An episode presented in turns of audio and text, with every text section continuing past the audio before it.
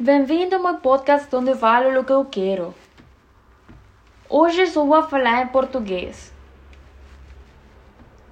Luciano tem muito ano possui uma família que admira muito. Ele gosta de desenhar dos familiares quando está de férias. Sua mãe chama Olivia tem o cabelo castanho longo. Ele gosta de assistir novela e cultivar um jardim de rosa branca. Douglas é o nome do pai de Luciano, que mora em outra casa.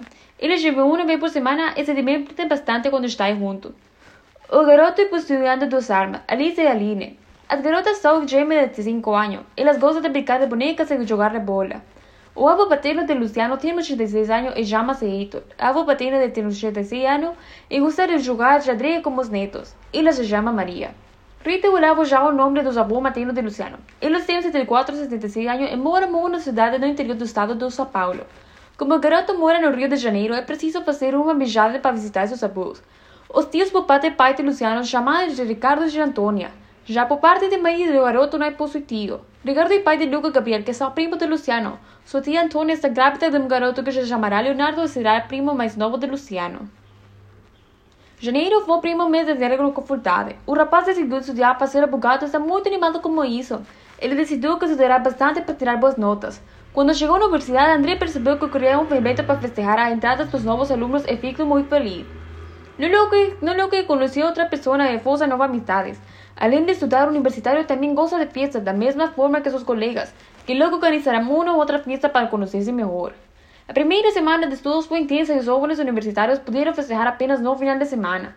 A festa ocorrerá numa piscina de casa de um dos estudantes até a presença de vários convidados. André optou por não beber na comemoração, pois decidiu decidir aos demais colegas a final de comemoração. No Brasil, as leis de trânsito proíbem que os motoristas bebas andem de dirigir seus veículos. O jovem ficou bastante animado com a presença de uma garota chamada Laura. Ela era bonita e tinha os cabelos acacheteados. Usou combinação namorar após a festa passará a se encontrar todos os dias depois das aulas. Se André formar em todas as matérias, ela concluirá curso em cinco anos que voltar para a cidade onde nasceu para trabalhar como advogado. Domingo foi de folga para Luca e ele decidiu acampar com seus amigos. Perto do acampamento havia uma cachoeira e uma enorme jaca. Os jovens passarão o dia todo divertindo na cachoeira e a mesmo resolverão preparar um macarrão para almoçar. Lucas e seus amigos também quiseram comer uma sobremesa que se lembrarão dos de jaca. João e Pedro eram nomes dos amigos de Lucas. Os três subiram na árvore para pegar algumas frutas, mas não conseguirão chegar até alto da jaqueira. Um fazendeiro que morava perto do acampamento resolveu ajudar os jovens e trouxe uma escada para calcar as machacas. Os fazendeiros se Roberto e conseguirão ajuda Lucas e seus amigos. Depois se comerão as jacas e ele ficará conversando embaixo da jaqueira.